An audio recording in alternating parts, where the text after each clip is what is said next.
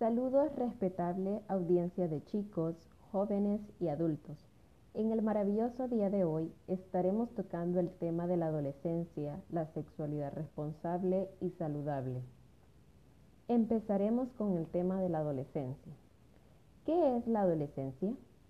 Es el determinado periodo de la vida de una persona comprendido entre la aparición de la pubertad el final de la infancia y el inicio de la edad adulta, momento en que se desarrolla el organismo y producción de hormonas. ¿Cuáles son las edades que comprenden la adolescencia en niños y niñas? Primero, la adolescencia temprana. Comprende de los 10 a 13 años. Crecimiento rápido. Existen cambios corporales, construyen ideas concretas y extremistas y la mayor necesidad de privacidad. Adolescencia media. Comprende entre 14 a 17 años. Cambios físicos, interés de las relaciones románticas, discusiones con los padres de familia, por más independización y desarrollo de maduración.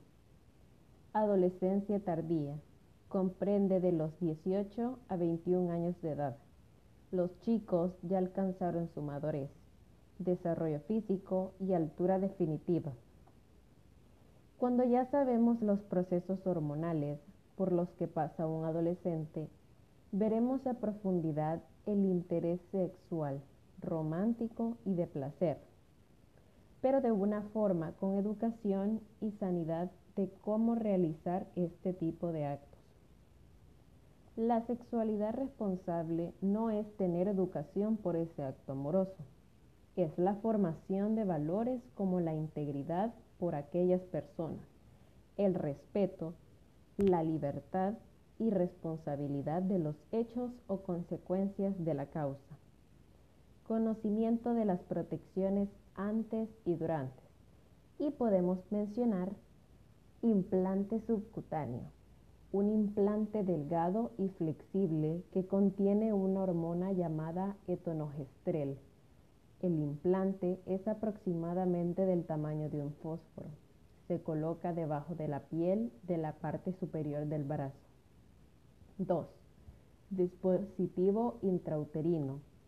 Un dispositivo anticonceptivo pequeño y flexible en forma de T un profesional experimentado lo introduce en el útero. Número 3. Inyección de progestina. Una inyección que contiene una hormona que evita que los ovarios liberen un óvulo.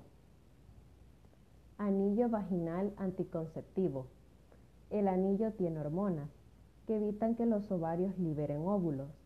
Se coloca el anillo en la vagina una vez al mes queda colocado durante tres semanas y se retira durante una semana. Durante esa semana, la usaría menstrua. El parche trascendérmico. El parche contiene hormonas que se absorben a través de la piel. Las hormonas evitan que los ovarios liberen óvulos. Se quita el parche y se pone uno nuevo cada semana durante tres semanas. Luego, no se usa el parche durante una semana. Durante esa semana, la usuaria menstrua. Píldoras anticonceptivas orales. Hay dos tipos de píldoras anticonceptivas orales. La píldora anticonceptiva oral combinada contiene estrógeno y progesterona, las dos hormonas sexuales femeninas que controlan un ciclo menstrual. Método de protección de barrera. El cordón externo, que es el condón masculino, un elemento de látex, sintético o de material natural diseñado para colocarse sobre el pene. Condón interno. Es una cubierta floja de poliuterano con dos anillos flexibles. Un anillo calza dentro de la vagina y el ano. Ahora bien, la salud sexual es un estado de bienestar físico, mental y social en relación con la sexualidad. Requiere un enfoque positivo y respetuoso de la sexualidad y de las relaciones sexuales. así como tener experiencias sexuales placenteras y seguras, libres de toda coacción, discriminación y violencia.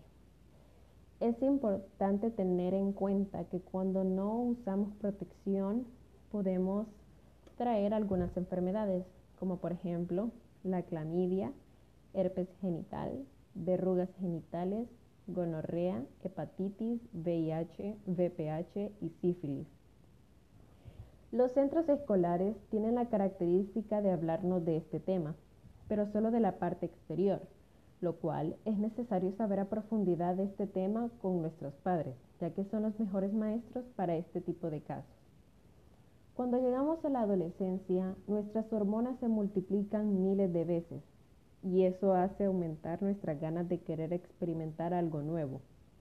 Pero muchas veces no nos han educado muy bien, no tenemos la debida información y hacemos el acto amoroso, sin protección y sin saber las enfermedades que nos pueden traer. Tener una pareja, quiero dejar esto en claro, no significa hacer diariamente ese acto. Hay muchísimas formas de mostrar nuestro amor, como regalarle chocolates, hacerle el desayuno o regalarle flores etc. Somos libres de intentarlo, pero teniendo en cuenta que tenemos la capacidad de aceptar y hacerle frente a las consecuencias que éstas conllevan.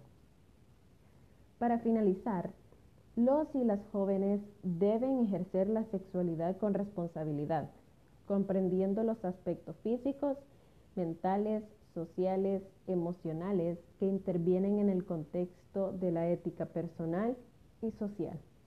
Muchas gracias.